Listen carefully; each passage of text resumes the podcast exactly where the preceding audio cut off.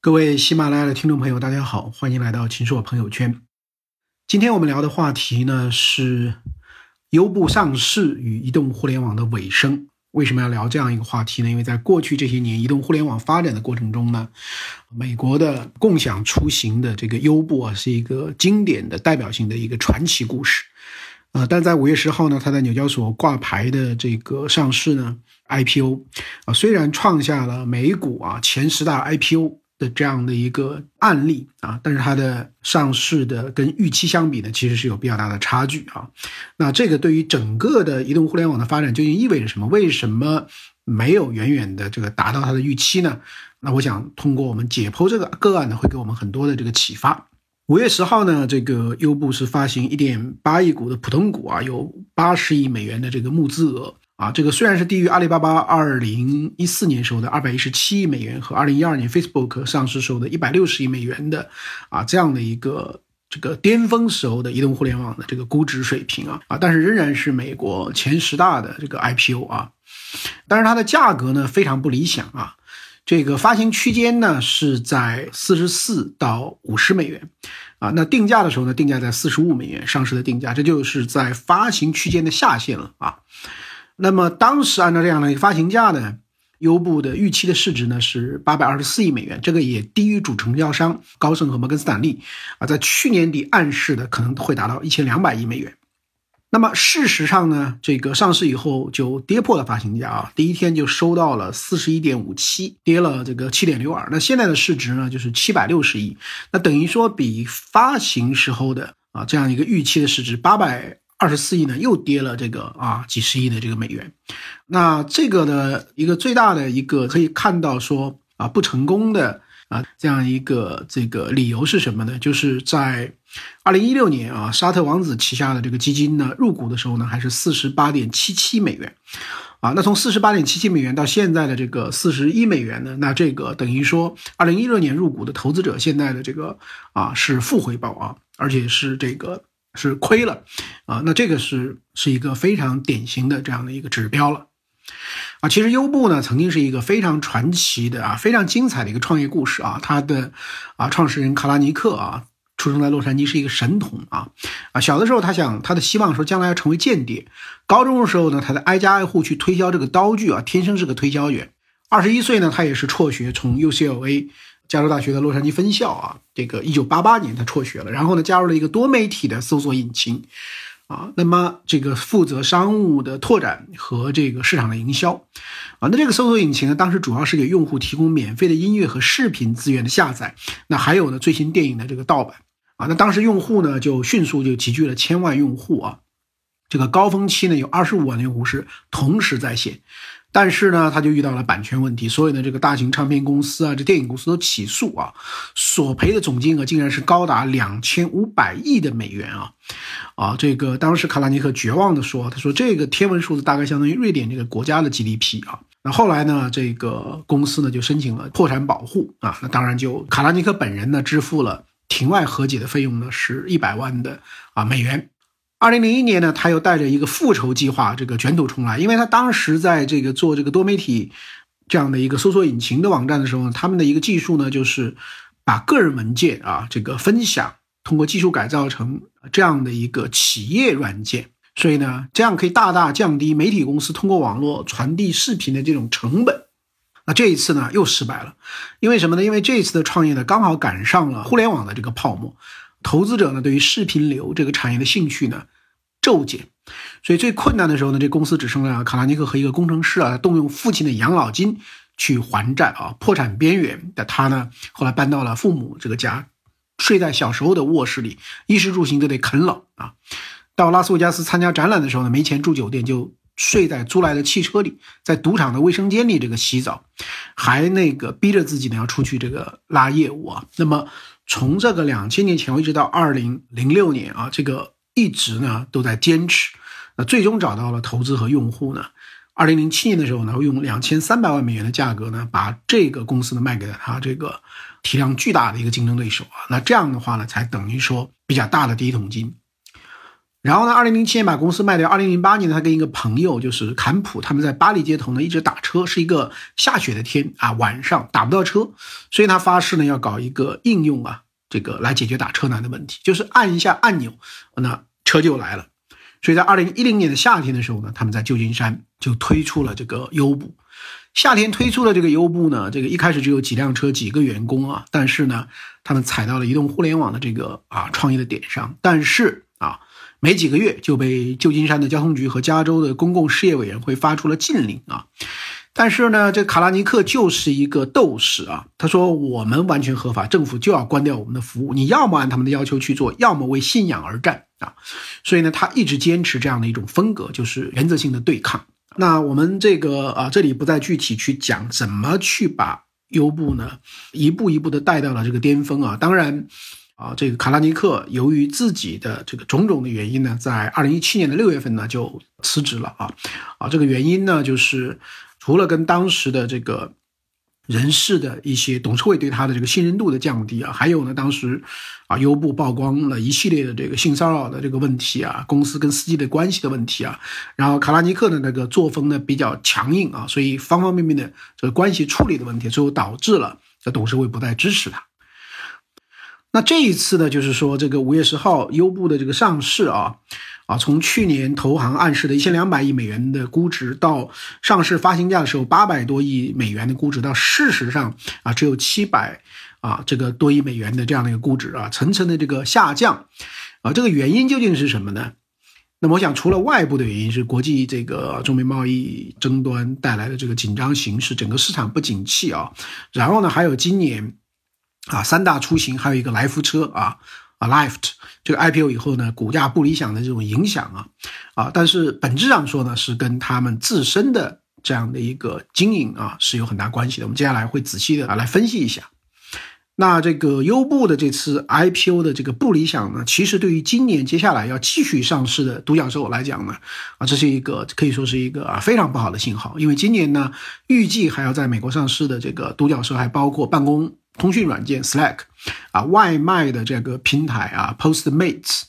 啊，还有呢，共享办公的这个平台非常著名的 WeWork，啊，这个也是孙正义投的。那还有呢，这个共享住宿的平台就是著名的 Airbnb。所以呢，这个优步呢，这个股价没有带一个好头，对于接下来的这些移动互联网的这个公司啊，啊，那就会啊埋下了一个阴影啊。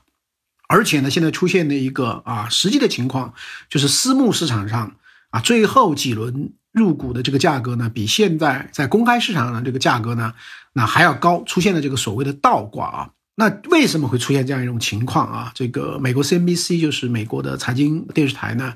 啊，他评论说，这个优步的上市呢，啊，是硅谷的这个平庸短视年代的顶峰啊和收尾，啊，这个时代的很多的这个创业者呢，拿到风投的钱呢，太过容易。啊，他们阐述的很多的这个创业理念呢，其实缺乏实质的意义，而公司的业务模式呢，也迟迟的这个无法成熟啊。就包括之前今年三月上市的啊，这个来福车，啊，号称这个网约车第一股，它上市，结果第二天呢，在它是在纳斯达克，啊，第二天就跌破了这个发行价。这个优步啊上市的这个当天的这个来福车呢。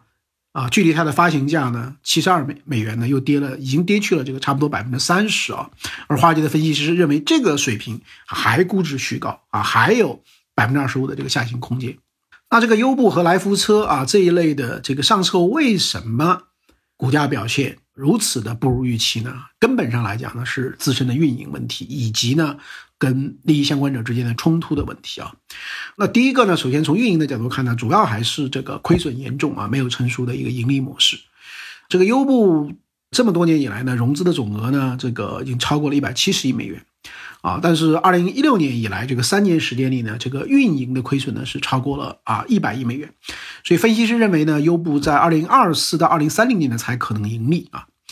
啊，拿这个二零一八年来讲呢，它的这个营收呢是一百一十二亿多的这个美元啊，运营的亏损呢是三十亿美元，在这一年呢，为了让这个。财务呢好看一点呢，所以他就卖了东南亚和俄罗斯的一些资产，再加上呢他持有这个啊相当部分股权的这个滴滴的估值的增加呢，所以呢他当年的净利润呢是九点九七亿美元啊，但这个原因呢是出售了这些资产，而在二零一七年的时候呢他还亏这个四十亿美元净亏损。那么从它的招股说明书来看呢，这个优步的主要的业务呢就打车和外卖啊。那其余呢，像货运呐、共享单车啊、共享滑板车啊、自动驾驶啊、飞行汽车啊，这些对于营收的贡献呢，几乎可以忽略不计。那核心的打车跟外卖呢，就是打车业务的月活的用户和订单量呢，啊，现在增速呢，啊，也出现了放放放啊。外卖的增速呢，有这个同比有百分之三十，但它在营收中占的比呢，只有百分之十。二零一八年底呢，这个优步的月活有九千一百万。每天的订单量呢有这个一千四百万啊，这个差不多是滴滴的二分之一了，啊，但是它的这个活跃用户的增长呢，从二零一七年增长百分之五十一啊，到二零一八年的增长只有百分之三十四。那这个招股书呢说，这个优步在各地的出行、外卖、物流呢都面临激烈的这个竞争，为了维持竞争力呢，不得不加大投入，以这个进行补贴，所以呢，这个无法实现盈利。那么这个来福车呢，在它的招股说明书里，这个说的更加的这个，呃，这个让投资者心惊肉跳啊。他有这样一句话说：“我们有净亏损的历史，可能无法实现或保持未来的盈利能力啊。”啊，那这个意思是什么呢？就是说我们可能永远都没有办法盈利了。那优步的招股说明书里呢，这个也提到说，营业费用呢，在可预见的未来会大幅增加，而且呢，可能无法实现盈利啊。那么，在这个七八百亿美元这样的估值水平呢，但是没有办法跟投资者保证啊什么时候盈利，那这样的话呢，这个理性的投资者呢就会退避三舍啊，不会再相信啊之前的带有美好预期的那样的一个盈利前景。这是第一个，这个是最大的一个问题。第二个问题呢，就是说这个优步呢是一个平台，那平台呢跟在平台上运作的司机之间呢。啊，也会产生一定的这个矛盾。那过去呢，大家讲的就是说这是一个非常好的合作模式啊，平台加个人协作，啊，但是这一次的上市的时候呢，啊，平台上的司机呢，就是用罢工表达他们的态度啊。所以在五月八号，英美两国有上万名啊为优步和这个来福车工作的司机呢罢工，走上街头，啊，抗议什么呢？抗议这个网约车的低薪资和福利待遇。这个有几个优步的司机呢，干脆就拿了一个标语到纽交所外面抗议啊！这个标语上写着“投资我们的生活，不是他们的股票”。那司机就表示呢，近年来优步呢在不断的下调薪资，让他们已经无法维持生计啊！有些司机不得不啊睡在这个车里。那三月份来福车在纳斯达克上市的时候，也当时也有几百个优步和啊来福车的司机呢，洛杉矶圣地亚哥呢这个罢工。所以呢，这个啊希拉里呢。就曾经炮轰说说优步这些网约车啊，把司机视为独立的外包工，但是没有提供足够的福利啊，这其实是一种劳动的剥削啊。那这样的一种内在的矛盾，对优步来讲，它意味着什么呢？如果你要处理好啊，跟司机的关系保持增长呢，你要投更多的资金去提升他们的福利。但如果这样做的话呢，那个盈利呢啊就会更加的困难。第三个啊这个问题呢是网约车呢。跟这个传统的出租车司机之间呢，也有很大的这个矛盾啊，受到他们的抵制啊，所以这个澳大利亚，比如说这个啊，在五月初呢，有六千多个出租车和出租车的司机啊，就发起了集体诉讼啊，控告说优步呢涉嫌非法经营。那这个在世界各地呢，类似的这个出租车司机，就传统的出租车司机发动的游行跟罢工，抵制啊网约车平台呢，这个也越来越多。啊，所以呢，很多的地方呢，把优步呢列入了禁运的啊这样的一个名单，来限制它的发展。比如说，啊，这个去年八月，这个纽约议会呢就通过，纽约市议会就通过了一个法案，在一年内啊暂停向优步等网约车公司发放新车牌照，并对网约车司机呢啊设置这个最低工资的保障。那当然，最后一点呢，就是共享出行的实际效果呢，现在也受到了一些质疑啊。当初呢，这个优步呢是说能够利用啊共享出行呢。把闲置的资源利用起来，提升整个出行的效率啊啊！但是实际的效果如何呢？那个美国的科学进展杂志有一个研究，说过去几年的旧金山的网约车不仅没有缓解拥堵，反而增加了百分之四十的啊出行时间的延误啊！原因是什么呢？原因是更多的出行者呢放弃了公共交通或者步行，都转坐网约车了。那研究小组发现呢，三分之二的网约车呢是新车，说明这些车辆呢是为了成为网约车而新制的。那车这个增加了更增加了很多以后呢，就加剧了这个交通的啊这样的一个堵塞啊。所以呢，这个我们综上所述呢，就是优步在上市以后呢，其实是遇到了啊非常非常大的一个挑战。那怎么去看这样的一种情况？那在我看来呢，可能整个移动互联网啊，如果从二零零七零八年有苗头，二零一零年到一二年开始有这样的一个浪潮呢，我觉得这样一个周期可能已经这个慢慢的结束了啊。那比较早的这个容易赚钱的那个门路呢，大家都已经用完了。那现在呢，就是说这个跟 O2O、跟线下服务啊等等相关联的这一部分呢，就是最后的。啊，要准备上市的，那这些呢，其实是在整个的投资市场和景气的晚期，这个来上市。那这个时候呢，显然就会遇到很大很大的压力。那我估计一下，包括 WeWork 啊，这个 Airbnb 啊，Slack 这一类的，啊，也包括中国的滴滴，我觉得接下来的这个挑战呢，啊，都会是非常非常大的。那现在市场的兴奋点转到哪里去了呢？市场的兴奋点可能转到了这个啊人工智能，可能转到了这个啊生物医疗等等等等，就是在大的这个投资风口转换的这个过程中，那么原来